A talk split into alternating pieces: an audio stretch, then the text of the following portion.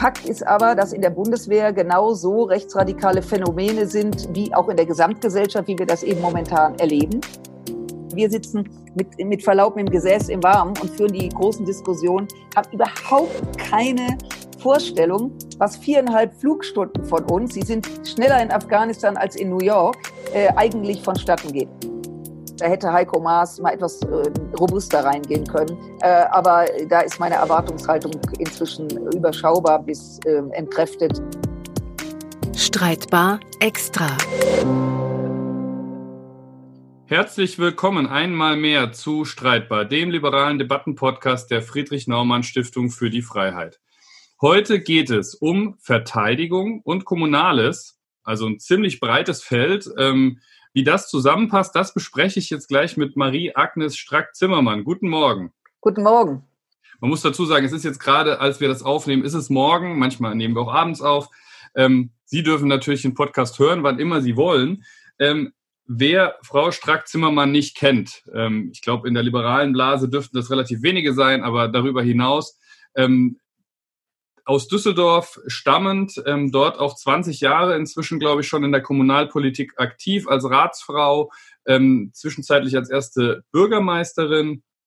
Ähm, und äh, darüber hinaus, ja, kann man schon sagen, hat sie für die Liberalen in den letzten Jahren gerne mal die Kohlen aus dem Feuer geholt, zum Beispiel in der schwierigen Zeit nach dem Rauswurf aus dem Bundestag als stellvertretende Bundesvorsitzende.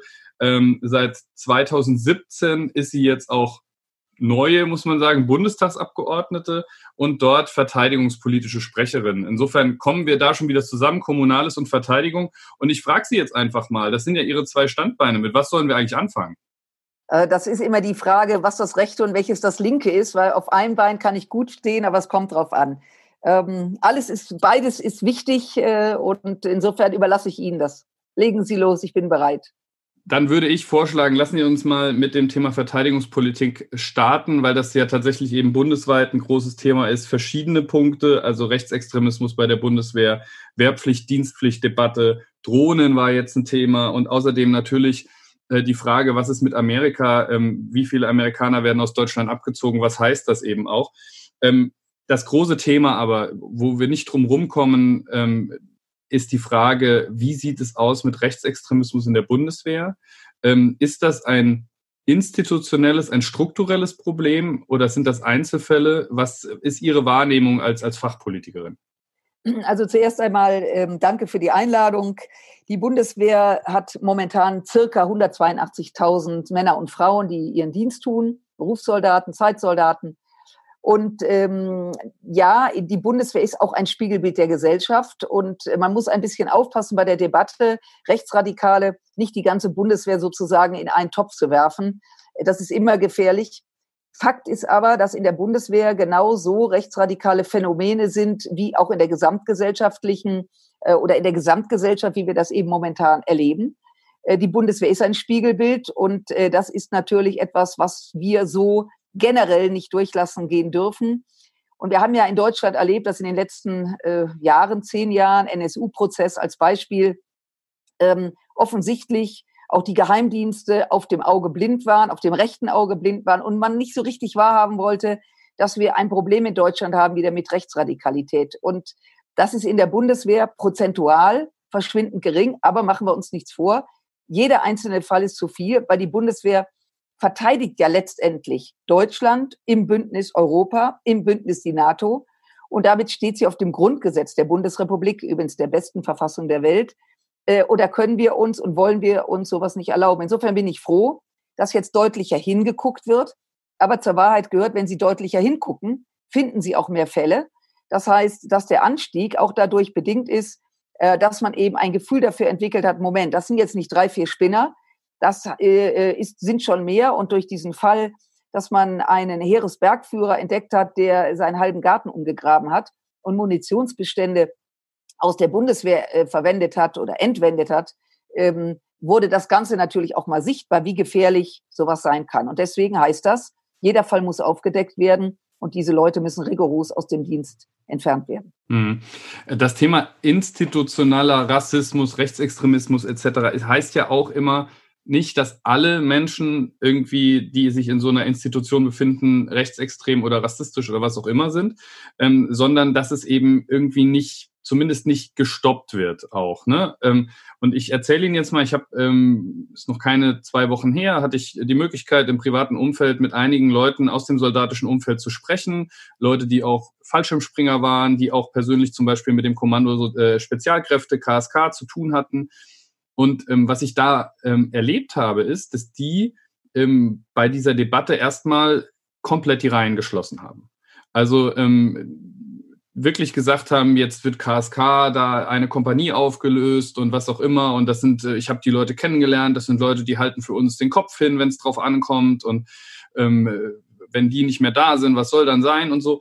Und erst wirklich nach einem langen Gespräch, wo ich dann gesagt habe, okay, jetzt überlegt euch mal das, das, das, da waren dann auch russischstämmige zum Beispiel dabei. Ich gesagt, was, was, was, wie würdet ihr es denn finden, wenn jetzt da Leute dabei waren, die sagen, äh, nicht irgendwie alle Araber äh, müssen abgeknallt werden, sondern alle Russen müssen abgeknallt werden. Öh, ja, mh, hm, nö. Also so nach einem langen Gespräch hat sich das dann so ein bisschen aufgelöst, dass die gesagt haben, ja, das darf natürlich dann irgendwie auch nicht sein. Aber man ja. hat gemerkt, erstmal werden die Reihen geschlossen. Und ich glaube, das ist kein Einzelfenomen. Das waren drei, vier Leute, die alle aus unterschiedlichen Blickwinkeln dasselbe gesagt haben. Wie kriegt man das aufgelöst? Also es sind ja jetzt, ähm, oder ich fange mal anders an. Ich war vor drei Wochen beim KSK in, ähm, in Kalf, um auch dort mal mit Soldaten und einigen wenigen Soldatinnen äh, ins Gespräch zu kommen. Äh, und das ist schon wichtig, dass man auch mal deren Sicht der Dinge sieht. Ja, da schließen sich erstmal die Reihen. Das ist jetzt nicht wirklich ungewöhnlich. Sie müssen sich vorstellen, dass es erstmal Kameradschaft spielt bei der Bundeswehr. Natürlich logischerweise eine besondere Rolle haben Sie übrigens auch bei der Feuerwehr, bei der Polizei, bei Arbeit oder bei einem Beruf, der ja nicht ganz normal ist, nämlich am langen Ende sein Leben einzusetzen für Menschen aus diesem Land. Und da ist Kameradschaft natürlich unglaublich wichtig. Beim KSK haben Sie immer Truppen, äh, äh, Gruppen von vier Leuten und da weiß jeder genau, was er zu tun hat. Und wenn einer was Falsches macht, kann das letztlich das Leben der, äh, der gesamten Gruppe kosten. Das ist jetzt nicht wirklich erstaunlich. Ich glaube, und das habe ich in meinem Gespräch auch mitgenommen, dass inzwischen jedem dort klar ist, äh, dass man auch Grenzen ziehen muss oder erkennen muss, wo ist Kameradschaft unbedingt erforderlich und wo bedarf es auch mal innerhalb der Kameradschaft eines genauen Hinguckens, weil nämlich sonst äh, eben alle unter Generalverdacht gestellt werden, was wir gerade besprochen haben. Und da wird sich jetzt, glaube ich, geöffnet. Ähm, die Tatsache, dass man jetzt eine Kompanie auflöst, ähm, das klingt jetzt erstmal sehr spektakulär. Tatsache ist, die sind gar nicht alle vollzählig. Also die, der KSK hat einen hohen Bedarf an, an, an Männern. Ähm, ich gender jetzt mal nicht, weil in, der, in, der, in dem eigentlichen Auftrag sind äh, wenig Frauen, aber KSK sind 1600 Leute und darum sind auch natürlich Sanität, da äh, Logistik, so. Aber die, die eigentlichen Kommandosoldaten sind bis dato nur Männer und ähm, können letztlich könnten auch Frauen dorthin, aber das ist momentan nicht so. So, nur das am Rande. Die Situation ist die, dass jetzt natürlich jeder gemerkt hat, äh, jetzt geht es wirklich ähm, um den Erhalt dieser Gruppe. Das wurde eingeführt, was ich übrigens richtig finde, ähm, seiner Zeit. Sie wissen das, weil wir keine Spezialgruppen hatten ähm, und wir auf andere Länder zurückgreifen mussten bei der Befreiung von deutschen Geiseln. Es gibt keine Armee der Welt, die keine Spezialgruppen haben, äh, die natürlich knallhart ausgebildet werden. Auch da durfte ich mir einen Eindruck von machen äh, und die letztendlich hinter die Front gehen, um Bundesbürger, die als Geiseln genommen werden, in Botschaften, Zivilisten, wie auch immer, rauszuholen. Das bedarf eines unheimlichen Trainings. Die werden jahrelang ausgebildet. Deswegen auch dieses Thema Kameradschaft. So, jetzt wird da, äh, wird da mal hingeguckt, das ist auch gut so. Ähm, und eins ist klar, jeder muss jetzt dort wissen, wenn man einen Kameraden deckt, von dem man weiß, dass er auffällig geworden ist, also ähm, ähm, Sprüche geklopft hat, rechtsradikale Lieder gesungen. Es gab ja auch eine Zeugin bei einem Fest, dass da Heil Hitler äh, gerufen wurde. Äh, die, die Zeugin hat sich nachher eingerollt, weil ich behaupte das jetzt mal, weil da auch Druck ausgeübt wurde. Und das ist alles drei Jahre her. Und dann erwarte ich natürlich, dass da nachgefasst wird. Ähm, war der besoffen, hat das einmal gemacht oder ist da eigentlich, was verbirgt sich dahinter? So, und jeder dort weiß jetzt, entweder das wird jetzt aufgebrochen oder ähm, sie gehen an die Existenz dieser, dieser, äh, äh, dieser Einheit. Und das will im Grunde genommen keiner, wie gesagt, weil wir die brauchen. Ich glaube, der richtige Weg ist, dass der äh, Standwechsel häufiger ähm, stattfindet. Sie müssen sich vorstellen, normalerweise werden Soldaten alle zwei bis drei Jahre wechseln die. Und bei KSK bin ich Kameraden begegnet, die da 20, 25 Jahre waren. Und dadurch war das ein unheimlich geschlossener Kreis, äh, wo also auch so dieser Einblick, da kommt mal jemand von außen und sagt, hey, was ist denn hier los, überhaupt nicht mehr gegeben ist. Insofern äh, finde ich es richtig, dass der Generalinspekteur gesagt hat, so, da muss jetzt auch ein stärkerer Austausch stattfinden, da muss von anderen Einheiten Leute rein, um den ganzen Laden mal aufzumischen. Ich glaube, das ist der richtige Weg.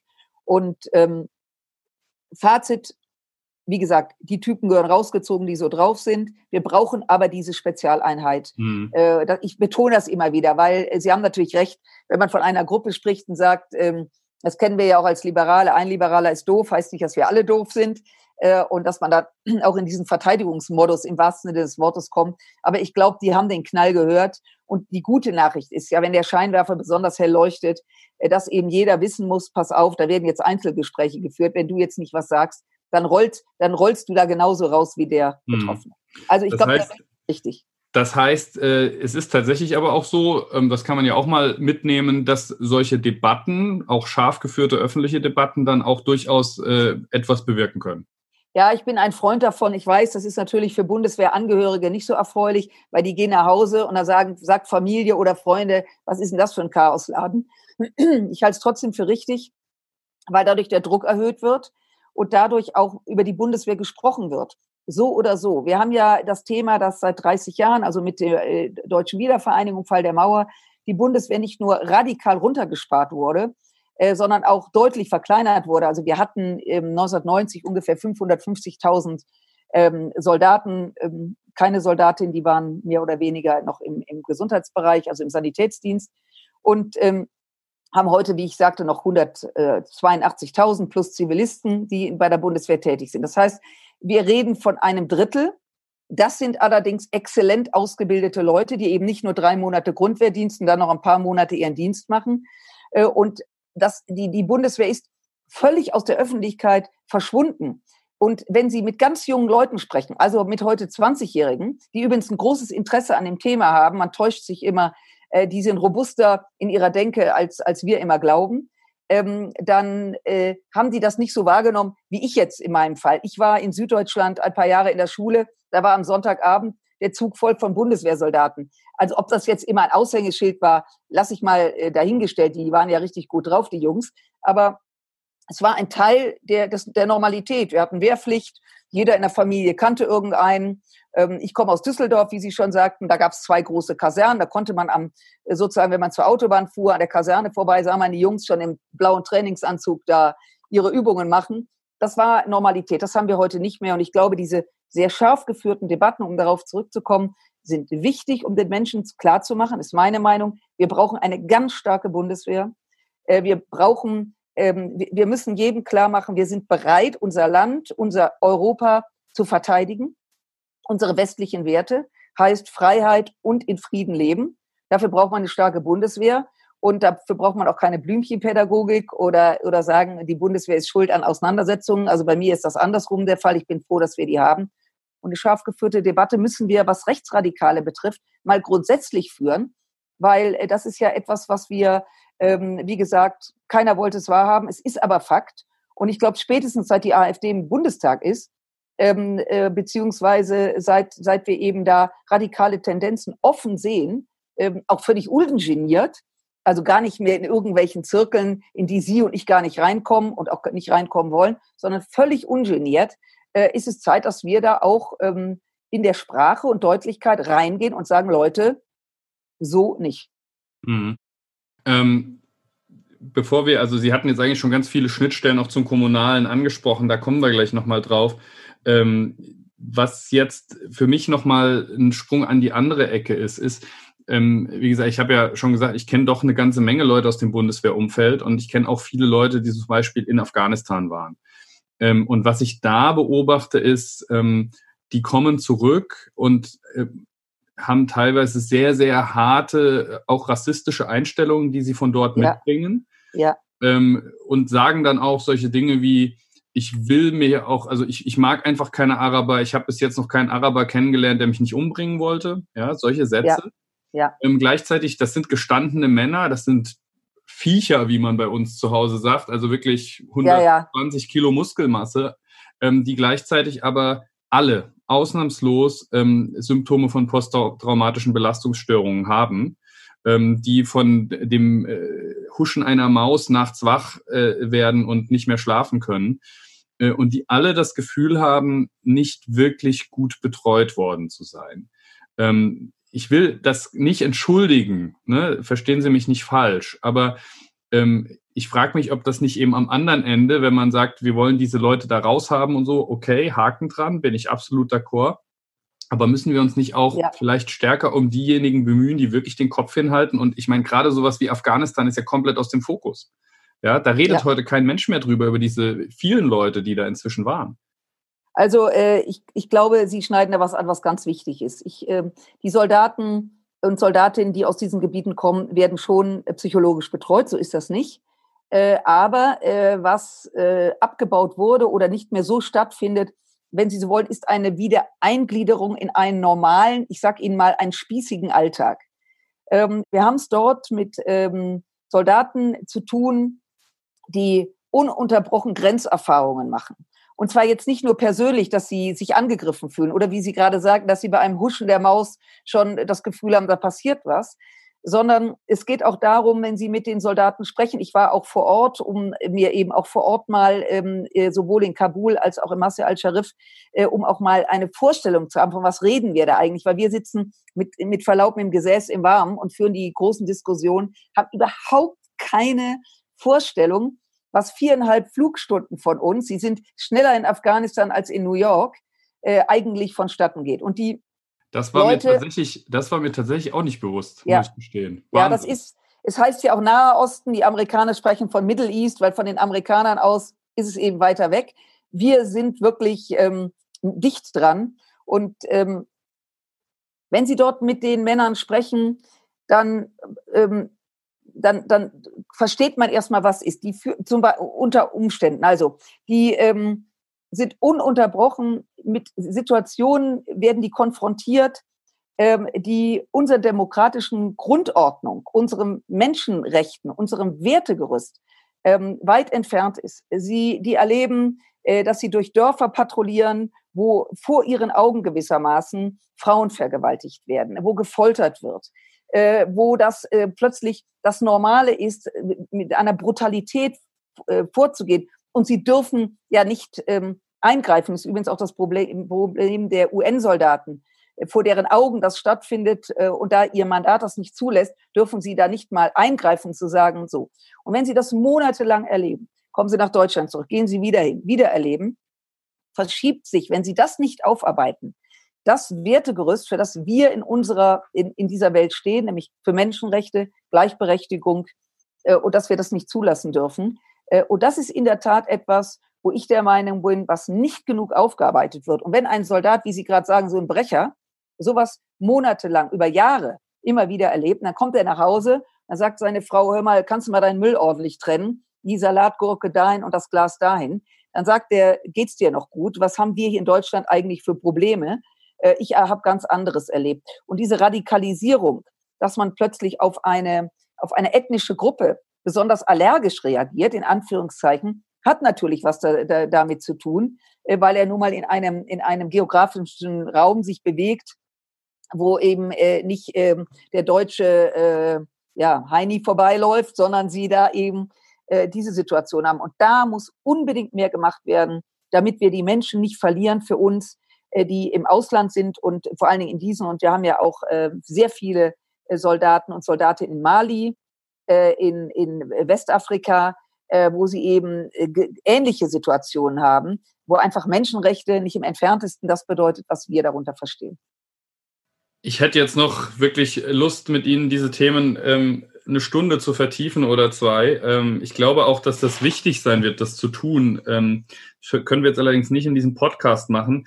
Ähm, ich möchte noch über ein Thema sprechen, ähm, das jetzt nicht die Bundeswehr direkt betrifft, aber eben doch wieder Verteidigungspolitik, und zwar die Ankündigung von Donald Trump, ähm, massiv Truppen aus Deutschland abzuziehen. Das ist ja inzwischen, glaube ich, beschlossen, aber es gibt keine wirklich genauen Informationen, was geplant ist.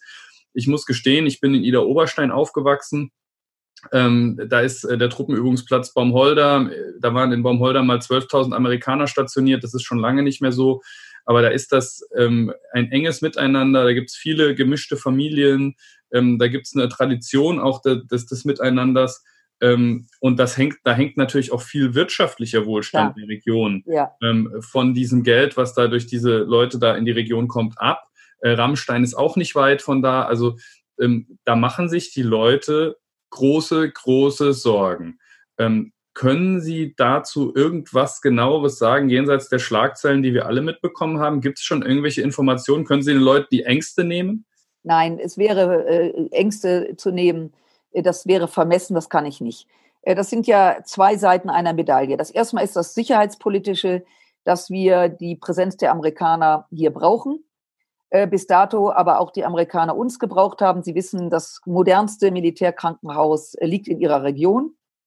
Es gibt keinen amerikanischen Soldaten, der, wenn er sich verletzt hat, sei es durch Kampf, aber auch durch, durch Unfälle, nicht erst in Deutschland ähm, gebracht wird, dort versorgt wird in der, in der Klinik, um da nach Hause verlegt zu werden. Das ist eine ist, modernste Klinik äh, ist in Deutschland für die Amerikaner da. 100 Betten, über 1200 äh, Mitglieder, Personal, also gigantisch, auch technisch vom Feinsten. So. Ähm, das einfach mal so abzuräumen, das glaube ich nicht. Aber wir haben ähm, es mit einem Präsidenten zu tun, äh, der eben diese Dinge entscheidet, ähm, nicht zwingend aus einer strategischen Situation heraus, sondern weil er äh, einfach, ich sage das mal salopp, ähm, die Schnauze voll hat von Deutschland. Donald Trump empfindet, ist das unser Engagement weltweit, finanziell, aber auch personalstärkenmäßig nicht das ist, was die Welt erwartet. Die Diskussion zu führen ist übrigens losgelöst von diesem Präsidenten nicht neu. Die wurde schon geführt unter Barack Obama, aber den fanden alle cool. Da hat keiner so richtig hingehört. Und schon Clinton hat ange, immer wieder die Kanzlerin darauf äh, hingewiesen, dass mehr passieren muss, dass wir mehr machen müssen, mehr Engagement zeigen müssen und eben nicht im Krisenfall hoffen, die Amerikaner machen es schon äh, und so weiter. Und wir sind moralisch immer die, die ganz an der, an der Front sind. Aber wenn es darum, darum geht, auch robust reinzugehen, sagen wir gerne nach dir. So. Ähm, als Donald Trump das geäußert hat, hat die Generalität, sowohl die generelle AD als auch die, äh, die heute noch da sind, ähm, erstmal mit dem Kopf geschüttelt aus strategischen Gründen. Es passiert im Nahen Mittleren also, Osten. Also die amerikanischen Generale. Ja, äh, sorry, die amerikanischen Generäle, zum Teil die, die nicht mehr im Dienst sind, aber auch die, die aktuell sind, weil sie eben den geografischen Moment von Deutschland als äußerst wichtig erachten. Und äh, das gibt man nicht so ohne weiteres auf oder zieht ohne weiteres Leute ab. Insofern kann ich den Menschen sagen, also von der Region her nach wie vor sehr wichtig. Aber dieser Präsident ist unberechenbar. Ähm, jetzt äh, muss man sich vorstellen, werden, werden Soldaten nicht mal einfach so abgezogen. Wir reden da von Monaten äh, bis Jahren. Ähm, und ich könnte mir vorstellen, dass da auch durchaus nochmal äh, korrigiert wird, möglicherweise, wenn Trump nicht mehr Präsident sein sollte, ähm, das ausgesetzt wird. Aber machen wir uns nicht gibt vor. Es, gibt es dazu denn Äußerungen von beiden? Äh, nein, ähm, ich hoffe auf den Zeitfaktor. Äh, letztendlich ist es eine autarke Entscheidung der Amerikaner. Äh, ich fand äh, den Auftritt unseres Außenministers diesbezüglich schwach. Der sagte, ähm, ist so und ähm, ich persönlich hätte mir erhofft, man muss ja immer wissen, dass alles, was mit Militär zu tun hat und mit Einsätzen übers Außenministerium läuft, nicht übers Verteidigungsministerium. Äh, und da hätte Heiko Maas mal etwas äh, robuster reingehen können. Unter Umständen auch mal in die USA fliegen und sagen, passt mal auf, so und so ist es. Aber da ist meine Erwartungshaltung inzwischen überschaubar bis entkräftet. Also wir werden abwarten müssen, was passiert. Ähm, und äh, jetzt komme ich mal auf diesen zweiten Aspekt, den Sie gerade genannt wird, ist natürlich der kommunalpolitische. Wir haben das in Nordrhein-Westfalen, wo die Briten waren, sehr stark gemerkt. Wir hatten viele, viele, viele britische Soldaten im Raum Mönchengladbach. Und als die nach Hause gegangen sind, war das für den Standort ähm, eine Rheindahlen eine Katastrophe. Da, das waren ja nicht nur in Anführungszeichen die Soldaten, das waren Familien, das waren Strukturen. Soldaten und deren Familien haben nämlich eine wunderbare Besonderheit. Sie sind extrem engagiert vor Ort. Sie sind oft engagiert in den Kitas, Schulen, äh, Kirchenchor, äh, Vereinen sind also wirklich sehr, sehr stark involviert in das kommunale Geschehen, abgesehen davon, dass sie Kaufkraft bedeuten für jeden Bäcker, Metzger, für jeden Supermarkt. Und als die da weggegangen sind, war das auch für die Stadt Mönchengladbach seinerzeit ein Megaschlag. Das heißt, aus der aus den Soldaten, die man mal als Besetzer empfand nach dem Krieg, das war jetzt vor unserer beider Zeit, sind, ist ein Teil einer kommunalen Gesellschaft geworden. Ähm, und äh, insofern ist das schon ernst und ist auch bedauerlich, wie Sie sagen, da sind da ganze Strukturen gewachsen. Ähm, aber ähm, das interessiert Donald Trump natürlich nicht, sondern da müssen Bürgermeister und Landräte sich natürlich auch damit beschäftigen, was ist, wenn es passiert. Und ich hoffe, dass das Bürgermeister und Landräte auch machen, sich Alternativen überlegen. Nicht, dass ich da jetzt eine Antwort drauf hätte, aber man muss immer damit rechnen, dass eine solche Situation sich verändert. Und vielleicht noch ein letztes. Äh, unser Nachbarland Polen hat den Amerikanern angeboten, kommt zu uns, ihr seid herzlich willkommen, da wird ja drüber nachgedacht. Und da sind wir wieder international in der Politik, weil es nach der Wende eine klare ähm, Empfehlung gab, dass wir eben mit sehr viel amerikanischen Soldaten nicht näher an die russisch-polnische Grenze äh, uns bewegen, äh, weil natürlich jeder in Russland, äh, wenn plötzlich ähm, da äh, Tausende, Hunderttausende von Soldaten, Amerikanern sich der Grenze nähern, man dann eben auch sozusagen der äh, Situation gegenübersteht, die eigentlich, die man bewusst auch NATO-seits nicht wollte. Äh, die Polen wollen das, kann ich verstehen, genau aus den Gründen, die ich gerade genannt habe. Also wir werden sehen müssen, aber das ist völlig offen und man kann eben nur hoffen, dass der Zeitfaktor einer ist und dass es möglicherweise, bin ich auch ganz offen und ehrlich, es einen anderen Präsidenten gibt, wenngleich dieses momentan sehr, sehr schlechte Verhältnis zwischen den Deutschen und den Amerikanern so einfach nicht mehr zu kitten ist. Wir werden unsere Verpflichtungen leisten müssen, ohne Wenn und ohne Aber. Ähm, aber unter Umständen wird natürlich von der Gesprächsatmosphäre und von der Offenheit äh, und natürlich im gemeinsamen nämlich das transatlantische Bündnis, sich auch Richtung Pazifik wendet. Was passiert mit China? Äh, was, was passiert weiterhin mit Russland? Ähm, äh, das ist natürlich ein Thema, was wir nur gemeinsam äh, ja, lösen können, und zwar hoffentlich friedvoll und positiv. Ähm, also wir werden sehen. Hm. Normalerweise hätte ich jetzt gefragt, ob Sie sich eigentlich vorstellen können, nächstes Jahr Verteidigungsministerin zu werden. aber ich glaube, dass es tatsächlich auch eine, eine, eine super Wahl wäre. Ähm, aber ähm, das ist mein, mein persönlicher Eindruck. Aber ich weiß Ihre Antwort schon, deswegen stelle ich Ihnen die Frage nicht, weil Sie wollen ja Oberbürgermeisterin von Düsseldorf werden, Ihrer Heimatstadt, der Landeshauptstadt von äh, Nordrhein-Westfalen. Das ist also keine kleine Geschichte.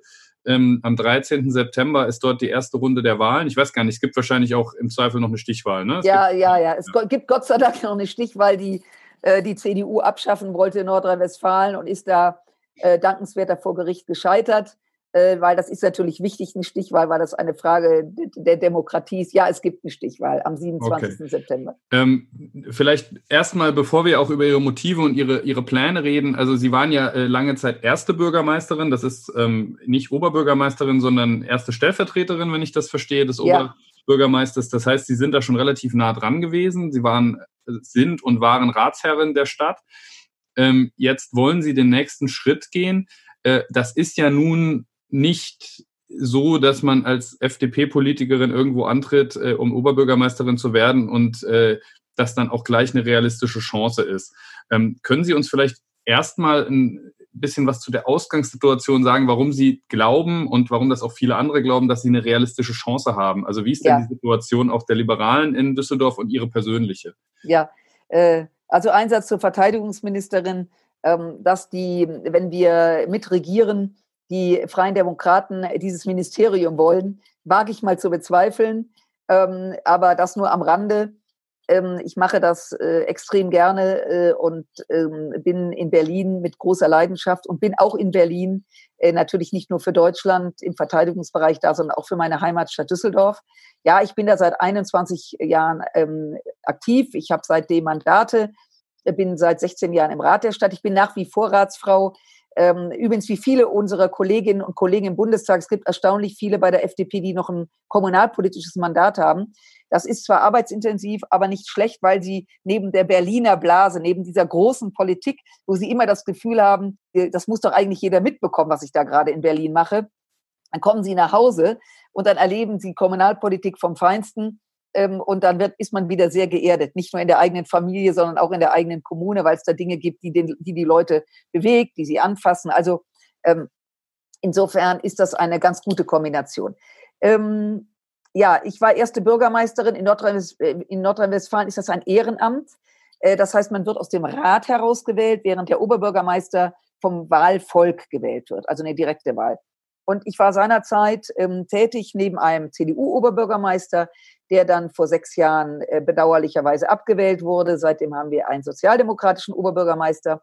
Wir haben auf Ratsebene mit CDU, äh, Entschuldigung, mit SPD und Grünen eine Kooperation geschmiedet. Das war auch eine interessante Erfahrung für mich. Wir haben vorher 15 Jahre mit der CDU äh, zusammengearbeitet. Nicht, dass das alles lustig war und toll, äh, aber es war mal eine neue Konstellation, die für mich eine interessante Variante war. Und ich muss sagen, dass das auch alles ähm, auch gut geklappt hat, weil wir immer Respekt davor hatten, dass der andere auch seine Leute hat, auch seine Partei hat und man nicht glaubt, die 100 Prozent Ideen, die man hat, einfach durchzulatschen. Ähm, so, äh, wir möchten, dass dieser Oberbürgermeister abgewählt wird, weil er in der Kooperation mit SPD und Grünen ähm, nicht stattgefunden hat. Er macht sein Ding, er ist äh, ähm, beratungsresistent, er respektiert nicht äh, demokratische Prozesse wie den Rat und so weiter und, und so fort. Ich will das jetzt gar nicht vertiefen. So. Ähm, und wir haben die letzten, äh, den letzten OB-Kandidaten 2005, nee, 2005 äh, ins Rennen geschickt und haben dann von dem Moment an die, die CDU unterstützt. Resultat war eben, dass ich erste, Ober, erste Bürgermeisterin wurde. So. Das wollen wir in Zukunft nicht mehr. Es ist auch mein Appell an all unsere Parteifreundinnen und Freunde in den Städten, in den Landgemeinden, eigene Kandidaten aufzustellen, auch Leute aufzubauen. Ähm, man kann nicht erwarten, dass wenn FDP kommt, wir direkt hier alles abräumen. Ähm, aber wenn sie Leute aufbauen, wenn Leute sehr aktiv sind ähm, und auch ein Gesicht in der Heimat sind, äh, dann kann man wirklich viel für seine Partei und für seine liberalen Grundüberzeugungen tun. Und das ist der Grund, dass meine Fraktion, also ich nehme an, das ist der Grund, dass meine Partei in Düsseldorf, meine Fraktion mich gefragt hat, ob ich mir vorstellen könnte, in den Ring zu steigen. Deswegen kandidiere ich als Oberbürgermeisterin, weil das natürlich, ähm, ja, es ist meine Heimatstadt. Ich bin dort geboren und aufgewachsen. Dort sind meine Kinder geboren, aufgewachsen. Dort leben wir. Äh, ist natürlich eine Stadt, eine wachsende Stadt mit 640, 50.000 Einwohnern. Ähm, eine interessante Aufgabe, die ich mir auch zutraue, weil ich eben auch Verwaltung kenne. Ich kenne die Abläufe durch meine letzten 21 Jahre. Ich traue mir das zu. Ähm, die Chancen stehen gut. Ähm, wir sind, liegen sozusagen gefühlt mit SPD, CDU, Grünen und uns gleich auf. Es ist eine Persönlichkeitswahl. Äh, ich, ähm, wie gesagt, bin sehr motiviert. Ich habe ein tolles Team um mich herum, auch sehr viele junge Leute, äh, die mich unterstützen, was ich ganz toll finde, weil das, die sind alle im Alter, die könnten alle locker meine Kinder sein. Und äh, insofern ähm, ist das auch ein Anspruch von Liberalen, äh, da auch mal auf Platz eins zu gehen und eben nicht auf Platz, sondern auf Sieg zu setzen. Und da gehen wir jetzt ran und die Menschen in Düsseldorf, ähm, die haben jetzt die Wahl, ob sie mich im Rathaus sehen wollen für meine Stadt oder sie mich lieber in Berlin sehen wollen für meine Stadt. So oder so äh, darf ich und möchte noch ein paar Jahre Politik machen und das, wo immer man mich hinführt, äh, mit äh, Vollgas. Also ich sage immer, der liebe Gott ähm, äh, wird schon einen Plan haben und äh, ich bin bereit für die Aufgaben, die man mir sozusagen anvertraut.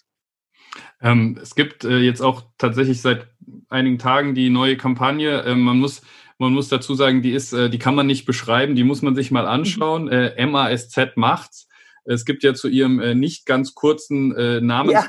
einige Abkürzungen, aber ja. MASZ hat sich, glaube ich, weitgehend durchgesetzt. Ähm, vielleicht ganz kurz, äh, was wären denn die Themen, die Sie ähm, anderen liberalen oder ambitionierten Kommunalpolitikern äh, mitgeben würden? Also die Themen, auf die Sie vielleicht selbst für Düsseldorf setzen, die aber auch darüber hinaus in NRW oder auch in, in anderen Teilen Deutschlands aus Ihrer Sicht in den nächsten Jahren die relevanten sind, ähm, an die man ran muss? Also ähm, zwei Sätze zu meiner Abkürzung. Ähm, die meisten nennen, sagen Strazi oder Stracki. Dieser Name Strack Zimmermann ist der Name meines Mannes. Ich hatte einen ganz anderen Mädchennamen. Äh, und äh, wie das so ist, wenn sie, und ich habe auch noch einen doppelten Vornamen, den habe ich bekommen, weil meine Eltern, ich bin eine geborene Jan, und da haben meine Eltern gedacht, mit so einem kurzen Nachnamen kannst du dem Kind mal einen Doppelnamen geben, nicht ahnend, was 27 Jahre später passiert.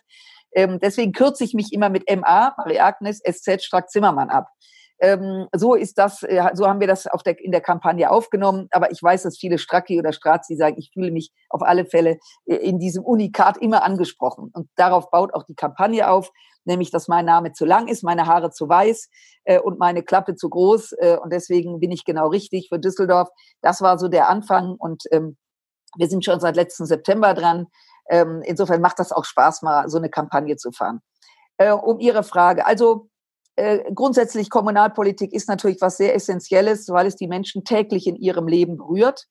Äh, es wird oft, äh, es heißt ja bei der Bundestagswahl die große Wahl, dann kommen die Landtagswahlen, Kommunalwahlen, geht auch die Wahlbeteiligung enorm zurück, in der Regel unter 50 Prozent, bei Stichwahlen unter 25 Prozent, eine Katastrophe, weil ob sich Menschen wohlfühlen, äh, ob sie angenehm wohnen, ob ihre Kinder einen Kita-Platz haben, ob sie Schulen in der Nähe sind, medizinische Versorgung, Einkaufen. Also das, was unser Leben, kulturelle Einrichtungen, Sporteinrichtungen, alles, was unser Leben angenehm im täglichen macht, wird in der Kommune entschieden. Die Kommune selber hat aber ist immer am Ende der Nahrungskette. Europagesetze, Bundesgesetze, Landesgesetze. Hat selber keine Möglichkeit, Gesetze zu machen. Das heißt, muss immer alles ausführen. Und da sich zu engagieren und äh, da den Menschen auch klar zu machen, wie wichtig das ist, ähm, ist auch deswegen mein Antrieb, weil wenn sie Kommunen haben, die nicht funktionieren, alles pleite, alles kaputt, alles schmutzig, keine Freizeiteinrichtungen mehr, keine Schwimmbäder mehr, Sie kennen die Diskussion, dann muss man sich nicht wundern, wenn es Menschen in Deutschland gibt, die äh, in die radikalen Lager abfallen, sei es rechts oder links außen. Sie konnten das in den, in den neuen Bundesländern verstärkt sehen wo eben auch viele Strukturen kaputt gegangen sind plötzlich, viele Menschen weggezogen. Und der Hang derer, die dort waren, Radikale zu werden, erst die Linke, dann die, die, die hat, hat dann offensichtlich auch nicht geholfen. Jetzt steigt man auf die AfD in der Hoffnung, die machen es. Die ist super gefährlich. Und deswegen sind wir Demokraten erstmal grundsätzlich aufgefordert, uns zu engagieren und auch fähig sein müssen, mit CDU, SPD, Grünen und uns, dass wir immer in der Lage sein müssen, in welcher Konstellation auch immer, zusammen zu arbeiten. Das war jetzt ein langes Vorwort, aber das ist auch meine Triebfeder, auch das, was ich jungen Leute sage, engagiert euch auch vor Ort äh, und träumt nicht alle davon, Bundeskanzler zu werden. Äh, das wird in der Tat, ähm, ist das bei uns auch eher selten. Große Themen sind natürlich in den Städten und Gemeinden etwas unterschiedlich zu sehen. Düsseldorf ist wie München, Stuttgart, Frankfurt eine Stadt, die unheimlich wächst. Das heißt, der Druck auf die Städte nimmt zu. Wohnungen, so zu bauen, dass sie noch bezahlbar sind. Sie kennen die Diskussion. Wir verlieren den Mittelstand, weil die, die Geld haben, haben freies Spiel der Kräfte. Im sozialen Wohnungsbau machen wir inzwischen sehr, sehr viel. Ist auch gut so, damit wir für die da sind, denen es nicht so gut geht. Aber der breite Mittelstand, äh, der ist im Grunde genommen immer der, der das größte Problem hat in den Großstädten, all überall. Das heißt, das Thema Wohnen ist eine, wird eine Rolle spielen.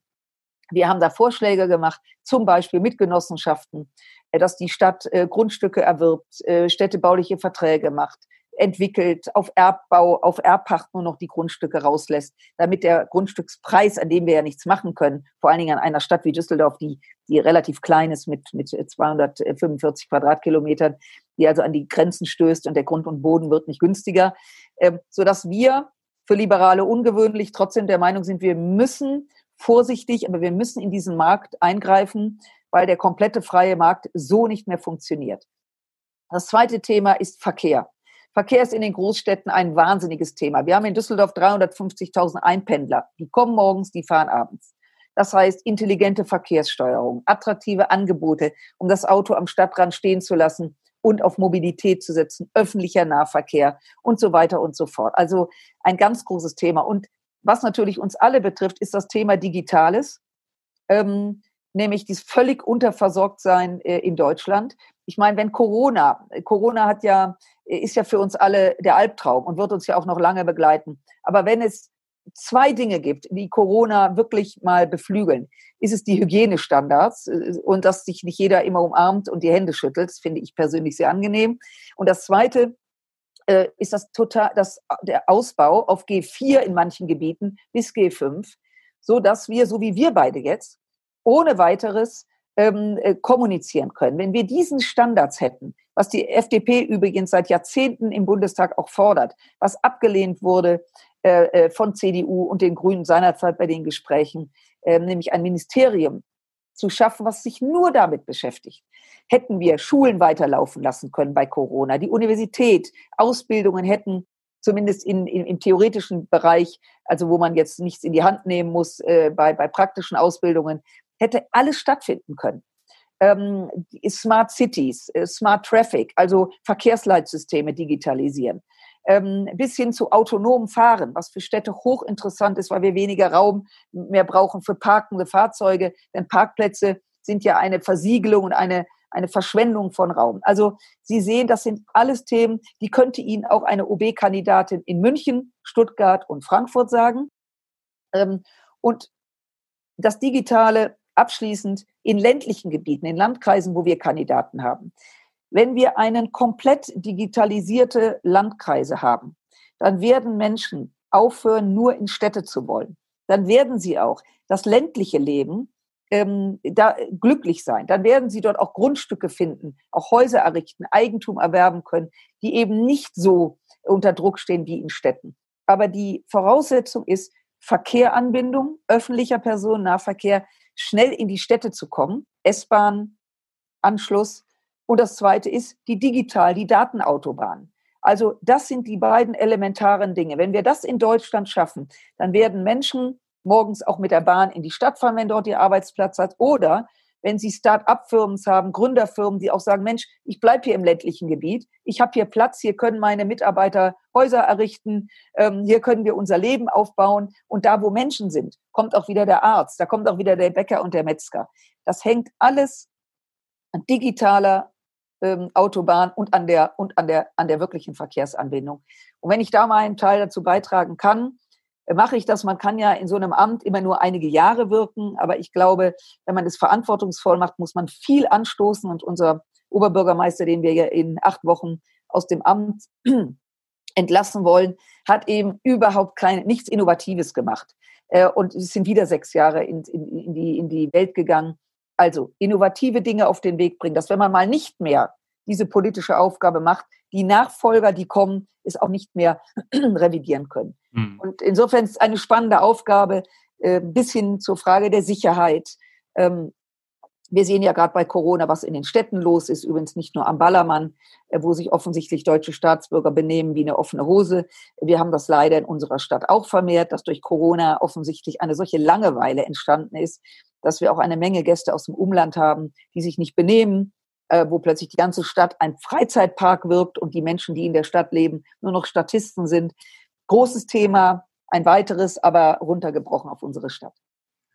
Also wir Sie müssen, sehen, ich könnte leider genau, genau. ich wollte gerade sagen, also ich, ich könnte, äh, merke ja. schon, wir könnten noch, aber ja. wir, wir können nicht mehr. Nein, alles ähm, gut.